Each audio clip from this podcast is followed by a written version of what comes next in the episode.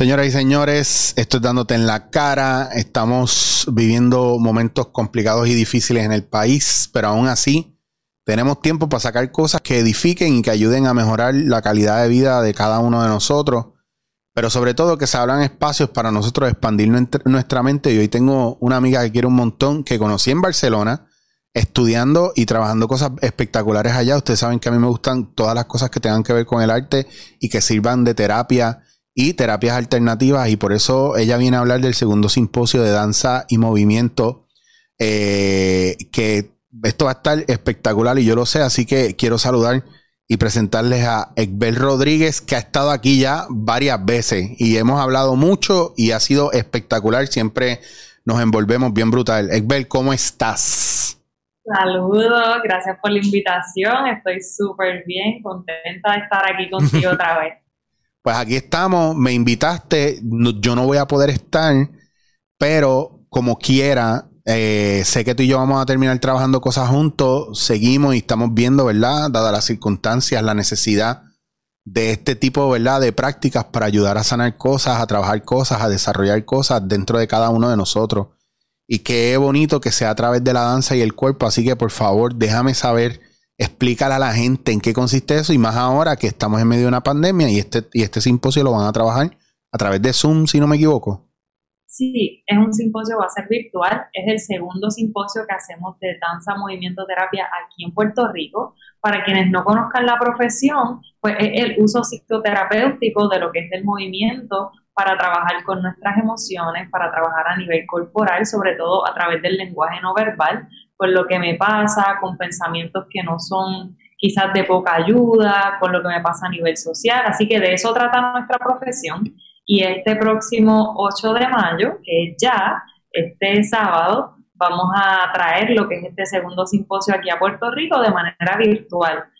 Lo más chévere es que al ser virtual tenemos recursos de Estados Unidos, de Costa Rica, mm. de Argentina. Eh, van a estar compartiendo con nosotros y no solo danza terapeuta, sino que vamos a tener personas de arte terapia, psicodrama y musicoterapia.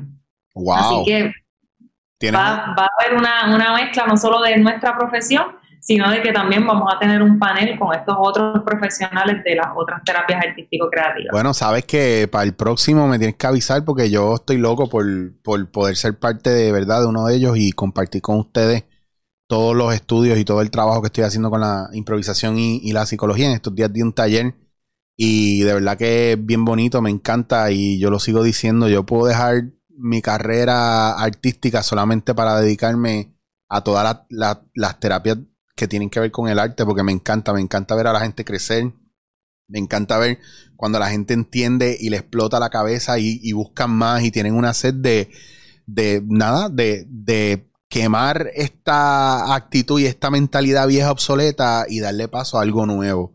Y eso es algo que pasa cuando nos descubrimos a través del cuerpo especialmente, que es algo que ahora en, en psicoterapia gestáltica nosotros empezamos a explorar también. La somatización conocerse a través de tu propio cuerpo, no hay, no hay una sabiduría más primitiva, que es el ese saber del cuerpo, esa primera memoria de tú puedes tocar una superficie o puedes oler y transportarte inmediatamente a una memoria que es de tu infancia o conectarte a, a una persona y decir, este olor me acuerda a tal persona. Así que ciertamente el cuerpo tiene una sabiduría y eso es lo que queremos aprender, cómo mirar hacia adentro. Y para eso pues hay un sinnúmero de profesionales que nos van a estar ayudando y encaminando en este simposio. Por ejemplo, vamos a contar con la presencia de Amber Elizabeth Gray, que ella es una experta en lo que es la teoría polivagal y cómo esto puede, puede entremezclarse con la danza movimiento terapia. Y ella es una experta porque trabaja con personas sobrevivientes de guerras, eh, trabaja siempre a nivel global, no solamente se queda en Estados Unidos, trabaja con refugiados, y entonces nos va a estar compartiendo lo que la ponencia que se llama Raíces, Ritmo y Reciprocidad, Danza, Movimiento, Terapia, desde un enfoque polivagal. ¿Y cuál es el tema justamente en la que ella va a conectar esto con el trauma? Porque por eso el simposio se llama Danza, Memoria y Trauma, porque creemos que todo está conectado, o sea, creemos que el ser humano es un ser holístico, no que la mente va por un lado y el cuerpo va por el otro. Y, claro. y, y lo que me pasa con una cosa no tiene que ver con la otra, no. Completamente creemos que somos seres integrados. Y que ahora mucha gente está, ¿verdad?, trayendo el tema que está muy en boga de, de la, lo que se ha descubierto en el estómago, de la que tiene más neuronas que en el mismo cerebro y que es un centro de procesamiento emocional ¿verdad? Bien importante y muchas veces la gente piensa que las emociones son de la mente, de la cabeza, pero entonces después está, descubren el proceso de, de eh, somatización, ¿verdad? De lo emocional en el cuerpo. Entonces ya sabemos que hay una conexión directa de cómo dirigimos esa energía emocional y cómo si no la sacamos o la distribuimos como, como tiene que ser, el cuerpo empieza a padecerlo de muchas maneras. Entonces, no sabemos a dónde ir, no sabemos qué buscar, no, no nos miramos para adentro porque nos quedamos con esta cuestión de, ay, no sé qué me pasa. Eh, pero... No sé qué me pasa, o simplemente voy a un médico generalista y me sigue recetando esta pastillita para el dolor de cabeza, esta pastillita para el dolor de espalda, y no saco ese, ese momento, como tú dices, de mirar hacia adentro y decir, espérate, ¿qué es lo que está pasando? ¿Qué, ¿A qué es lo que esto me evoca, me provoca, cuánto tiempo yo llevo con este dolor de espalda y con el mismo medicamento y no pasa nada. Hay algunos padecimientos que ciertamente son fisiológicos, pero si ya tú llevas años y no sana con un medicamento, es un momento de hacerte una pregunta y decir, espérate, aquí hay algo más que un simple dolor de espalda o, ay, yo no sé qué me pasa. Este, tengo que mirar hacia adentro y decir que yo estoy alojando en mi cuerpo, porque muchas veces decimos, ay, es que tengo el mono trepado. Hmm. Yo siempre doy ese ejemplo, ay, tengo el mono trepado y buscamos como muchas excusas. Ay, que quizás cargué una caja que no debía cargar, es que es la mala postura. Y entonces toda la vida estás buscando excusas de por qué me duele esa parte del cuerpo. Y mira, puede ser que una memoria o una situación verdaderamente estresante que se unen, no es solo una situación, la alojaste aquí y nunca lo trabajaste, nunca la soltaste y ¿qué aprendió tu cuerpo? Que cada vez que tiene estrés lo aloja aquí y lo aloja aquí hasta que llegue el momento en que te da un espasmo y tienes que ir a un fisiatra a darte no sé cuántas terapias para poder manejar o levantarte o se te, o se te tranca la espalda. Y entonces dejamos todo a nivel fisiológico y no vemos cómo eso está conectado automáticamente con, nuestra psicología, con nuestra psique. Así que definitivamente. Pues mira, qué brutal que lo traes a colación porque ya ese tema lo, tocamos mucho aquí. Eh, a mí me gusta tocar ese tema porque hay alternativas, ¿verdad? Aparte de solamente estar empepándose y, y la gente, pues, no es que no sea importante el trabajo de la medicina en general, ¿verdad? Pero sí es importante que nosotros también trabajemos la parte mental, porque si no, terminamos bregando con soluciones a corto plazo, ¿verdad? Como lo son los medicamentos, cuando hay cosas, mira, ahora mismo nosotros dentro del proceso que estamos en, psicoterapia gestáltica, estamos en el hecho de que pues, cuando tú asumes responsabilidad, ¿verdad? Por, por las dolencias que tú tienes o las condiciones que tú tienes, que yo sé que suena bien fuerte y esto lo, lo hablé hace poco aquí, asumir responsabilidad es, en vez de decir, ah, que a mí me dio tal cosa y, y, y cambiarle decir, yo escogí que, me, que tener esta, este padecimiento y suena bien fuerte porque tú dices, yo, ¿cómo yo voy a escoger eso? Si eso me hace daño, ¿cómo yo, yo me voy a meter en eso? Pero de repente empiezas a preguntarte por qué, qué es lo negativo que me provoca y qué es lo positivo que me provoca y de repente empiezas a encontrar la razón de por qué esa, esa dolencia o, ese padecimiento está en tu vida. Que no es que lo puedes erradicar del todo, pero entonces empieza a mermar, ¿verdad? El protagonismo que empieza a tener en tu vida una vez tú empiezas a trabajar esas cosas. Y es bien bonito porque está demostrado que a través de la, del movimiento, el cuerpo y el conocimiento del cuerpo, tú lo puedes trabajar. Y esto que traes de asumir responsabilidad por aquello que me, que me sucede es un punto bien importante y, y, es un punto que hace como este cambio de ese cuando dicen el aha moment, que es decir, oye, es que si este cuerpo es mío y es el único que tengo, ¿quién es responsable de mi cuerpo si no, si no soy yo? O sea, yo soy el único responsable de mi cuerpo y si yo quiero este, trabajar hacia un bienestar, pues tengo que empezar a dar ese primer paso de, de conocerme. Y sí, definitivo, como tú dices, se ha demostrado que a través del movimiento es posible el manejo de las emociones de una manera que es menos, por decirlo de alguna manera, menos invasiva que el diálogo. Es decir, me explico para no sonar un poco, espérate, ¿qué es esto? En muchas ocasiones no estamos preparados para llevar a nivel verbal lo que nos sucede, eh, porque no, es, no está todavía eh, preparado el cuerpo o el sistema para expresar aquello que me sucede. ¿Y qué es lo que se convierte el cuerpo? El cuerpo se convierte como un traductor de eso que me pasa. Y es decir, cuando tú comes la comida está en sólido, pero entonces tú la trituras para que el estómago la digiera pues lo mismo hace el movimiento. El movimiento va a digerir aquello que me sucede internamente hasta que llegue el punto de decir, ok, se comunica con la mente y decir, ok, esto es lo que me pasa. Hasta ahora estoy entendiendo lo que me sucede. Así que el, cuerpo se convierte como esa, esa herramienta o esa vía para digerir aquello que me está sucediendo y para encontrar y conectarme a nivel inconsciente con lo que está sucediendo y entonces poderlo verbalizar. Y esto no sucede de un día para otro, esto requiere pues un proceso terapéutico, claro está.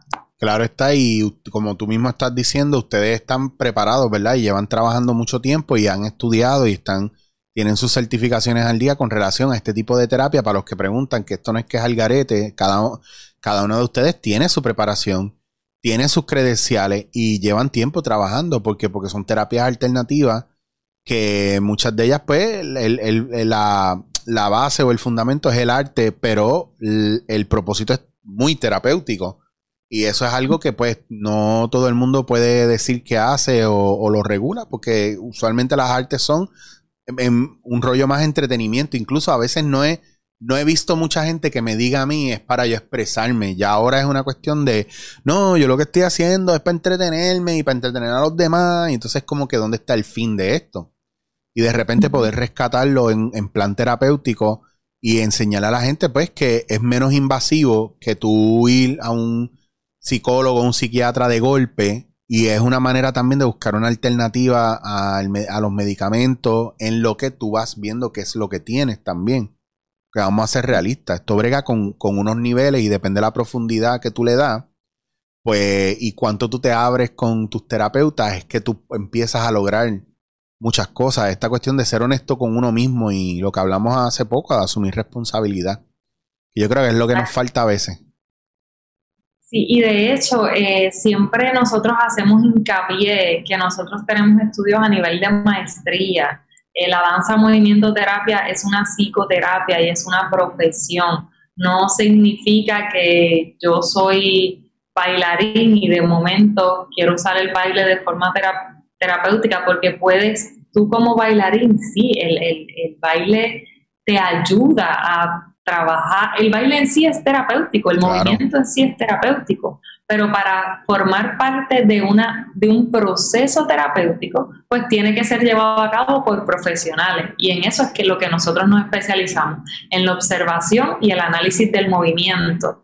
Y entonces por eso es que estudiamos a nivel de maestría y por eso hacemos esta distinción entre, entre que el baile de por sí solo es terapéutico, igual que el arte de por sí sola puede ser terapéutica, el drama de por sí solo puede ser terapéutico. Pero entonces estas profesionales estudian más allá a nivel de maestría o certificación en, en caso de otras profesiones y entonces ponen al servicio de, estas personas que lo necesitan un proceso psicoterapéutico. ¿Pero por qué? Porque se estudia lo que es a nivel de maestría y cómo se conecta el movimiento a la emoción y cómo se conecta el movimiento al pensamiento y cómo todo eso va unido. Eh, es bien peligroso si nos ponemos en manos de personas que no, hayan, no se hayan especializado en danza movimiento terapia para trabajar con las emociones. ¿Por qué? Porque como es a nivel corporal y a nivel inconsciente, estamos abriendo el camino hacia lo que bien se llama el simposio, a trabajar los traumas. Y cuando tú abres esa caja de Pandora de un trauma a nivel corporal, si tú no estás preparado para trabajarlo a nivel corporal, pues puedes retraumatizar a la persona. Y por eso siempre hacemos una banderita de alerta. Eh, profesionales o maestros de danza o personas, incluso profesionales de psicología, que a su vez son bailarines, le hacemos la banderita de alerta. Si no te preparas para trabajar lo que es el trauma a nivel corporal, es bien difícil que si tú abres esa caja de Pandora y no la sabes trabajar a través del cuerpo, se corre el peligro de retraumatizar a la persona. Y de eso tienen varios profesionales hablarnos de eso, de cómo Incluso hay presentaciones de casos en el simposio donde nos van a hablar cómo ellos han trabajado el trauma a nivel corporal, en el caso del arte terapia, cómo lo ha trabajado a través del arte, pero es porque son profesionales que han estudiado para eso. Y me gusta que es una, ¿verdad? Una manera muy juiciosa, seria, pero sobre todo cuidadosa de traer algo que es, es muy bonito, es súper innovador porque vamos a hablar claro, o sea, no es algo común para trabajarlo. Y por dar un ejemplo así en arroz bichuela básico, o sea, desde el stiffness, el tú no poder moverte, eh, por ejemplo, para los que tenemos eh, algún tipo de, indicación o de evaluación de fibromiálgico, artrítico, eso responde mucho ¿verdad? Lo emocional también, no solamente por el detrimento, ¿verdad? De, las coyunturas o lo interior, huesos, etcétera, ligamentos, cartílagos, o sea, el cuerpo que mantiene una rigidez en ciertas áreas tiene un significado eh, muy psicológico, ¿verdad? Y muy eh, somático, ¿verdad? Del cuerpo en, en forma de reflejo de cosas que sí tienen que ver con trauma. Yo tengo una amiga que me dijo, no, porque cuando mi papá se murió, después me empezaron unos achaques de asma pum, y automáticamente ella, ella sabe el momento que le pasó. Eh, ella sabe, lo, lo, que pasa es que trabajar con esa emoción. Ah, no, eso pues nada, yo bregué con eso, no, pero yo estoy bien, yo nunca, no, yo ni lo lloré ni nada. Bueno, si te reprimiste esas emociones.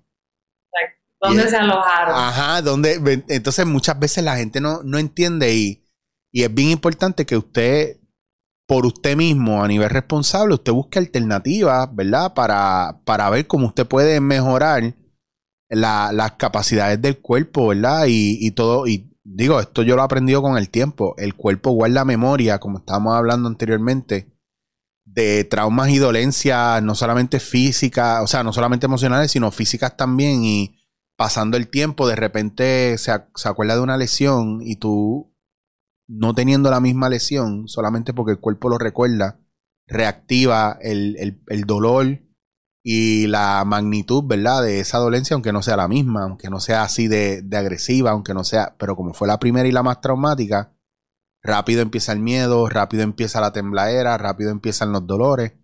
Y es una cosa que puede estar alojado ahí, y más sobre todo, ¿verdad? En puntos débiles, que es donde se alojan las emociones, van buscando los puntos más débiles del cuerpo, que es bien loco, que si tú tienes debilidad en la espalda baja, siempre va, ¡pum!, para allá.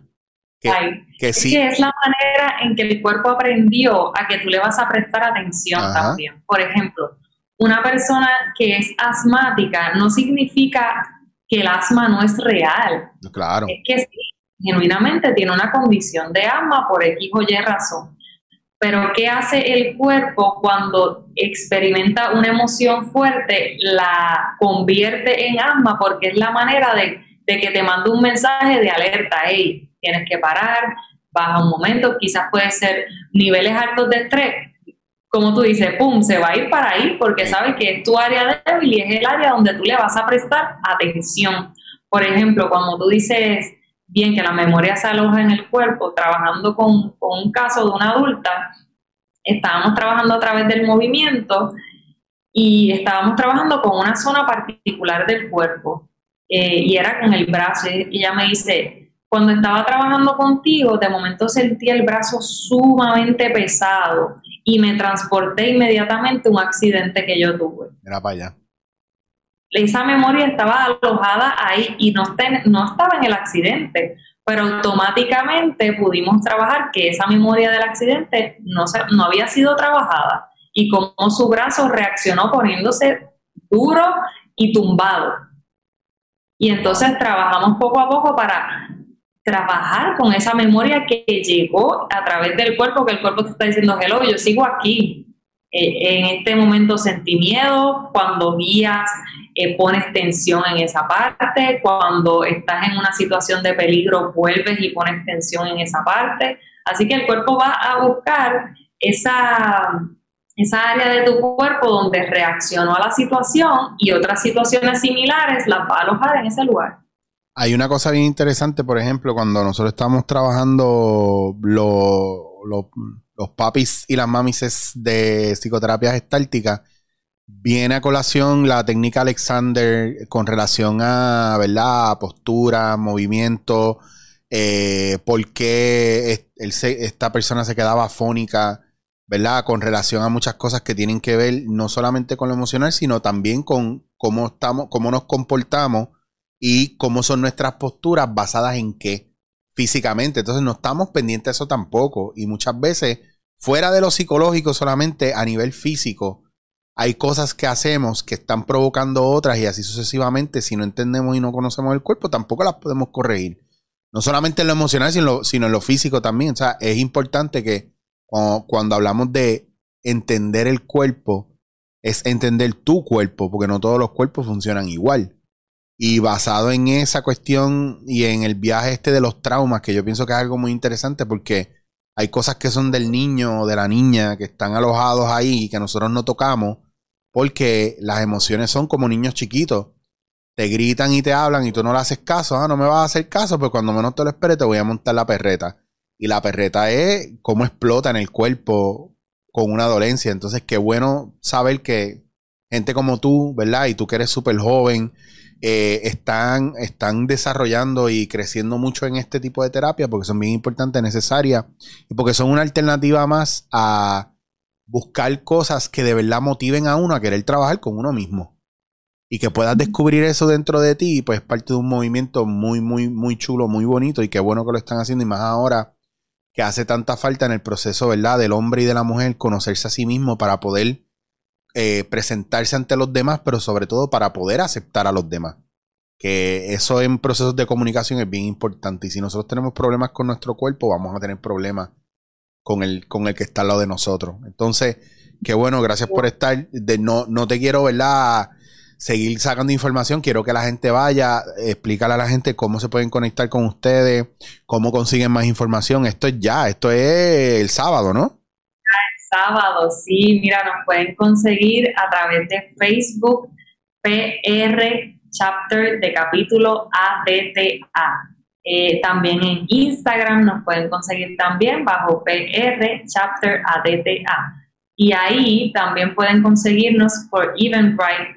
Escriben segundo simposio de danza, movimiento, terapia y ahí van a aparecer todos los detalles del simposio, van a poder ver el itinerario, vamos a tener varias ponencias, una de ellas se llama La Resiliencia Enmascarada, un colectivo desconectado del cuerpo, esa va a estar a cargo de mi compañera Marilis Vázquez. Eh, va a haber un panel de intervenciones clínicas desde las terapias artístico-creativas. Vamos a tener la coraza muscular y su función, cuidarse para cuidar. Y también vamos a tener un Movement Life, un modelo de acompañamiento en la distancia. Cabe mencionar que cada una de estas ponencias va a tener un componente de movimiento, un componente práctico y experiencial para que la audiencia pueda adentrarse en la temática. Así que no es un simposio cualquiera, es un simposio muy particular donde no todo el tiempo vamos a estar sentados escuchando, sino que vamos a hacer, vamos a poder interactuar con el, con el recurso, ya que van a tener ejercicios experienciales para poder comprender. Esto es el 8 de mayo va a comenzar a las 8 de la mañana y va a finalizar a las 6 de la tarde. Claro, vamos a tener periodos de descanso, periodo de almuerzo, pero va a estar súper interesante. Yo los invito a que participen. Son bien pocas las oportunidades donde tenemos recursos internacionales y participantes internacionales, así que nos vamos a poder enriquecer de esta discusión y espero que nos puedan acompañar. Ay, ojalá de verdad se puedan regalar esa, ¿verdad? esa oportunidad tan brutal y más que domingo es día de madre, es un buen regalo, ¿verdad? Para usted compartir con su mamá o con su hija o su hijo. Eh, eh, te pregunto y perdona, ¿verdad? Eh, esto está abierto también para hombres y te digo porque últimamente están saliendo muchos proyectos y muchas cosas muy enfocados en la mujer. Pero yo entiendo que si este no es el momento, pues está cool, pero que deberían haber cosas donde los hombres también se puedan envolver. Porque nosotros de verdad necesitamos mucho y más ahora que nunca trabajar ¿verdad? Con esas cosas emocionales que tanto tiempo hemos reprimido. Y es bien importante que nos atrevamos. Y yo pienso que qué mejor lugar, ¿verdad? Que, que con mujeres que están bien conectadas con, con esa, ese sentimiento y esa emoción y que hay esa apertura ahí. Eh, eh esto, está abierto para todo el público, hombres, mujeres eh, y en general, ¿verdad? Este, para todas, todos y todes está abierto para el público, es para profesionales, principalmente para profesionales de la salud o personas del ámbito del arte, del drama, eh, que están relacionados ¿verdad? con las artes en general. Eh, invitamos a psicólogos, a consejeros, a trabajadores sociales, eh, todos los profesionales de la salud, porque la idea es que conozcan lo que es la danza movimiento terapia y cómo se puede trabajar y hacer también trabajos de integración, cómo se puede eh, trabajar interdisciplinariamente. Así que si eres un profesional de la salud en búsqueda de realizar trabajos interdisciplinarios, esto es para ti. Si eres este, un bailarín que busca cómo ampliar sus conocimientos para trabajar lo que es la salud mental, esto es para ti. Si eres un estudiante universitario que no sabes en qué vas a realizar tu maestría y quieres más información, esto es para ti. Así que estamos abiertos al público en general y cuando vean la descripción van a poder ver que está la puerta abierta para todos. Me encanta. Y es, un, es una oportunidad de uno de verdad. Los sábados, aquí hay un montón de gente que los sábados no está haciendo nada. Y eso es algo bien chulo y bien nítido. Y pienso que estamos ya en un momento donde asumir responsabilidad también es involucrarnos en este tipo de actividades porque es una, actividad de autoconocimiento y honestamente no hay muchas actividades de autoconocimiento buenas, guiadas, ¿verdad? Que tengan tanta variedad de personas exponiendo y me parece súper interesante y me encantaría, ¿verdad? Más adelante cuando tengas break que cuenten conmigo para lo que necesiten, que tú sabes que mis redes son, son de ustedes y que en cualquier momento para talleres o lo que sea, estamos ahí para ustedes también.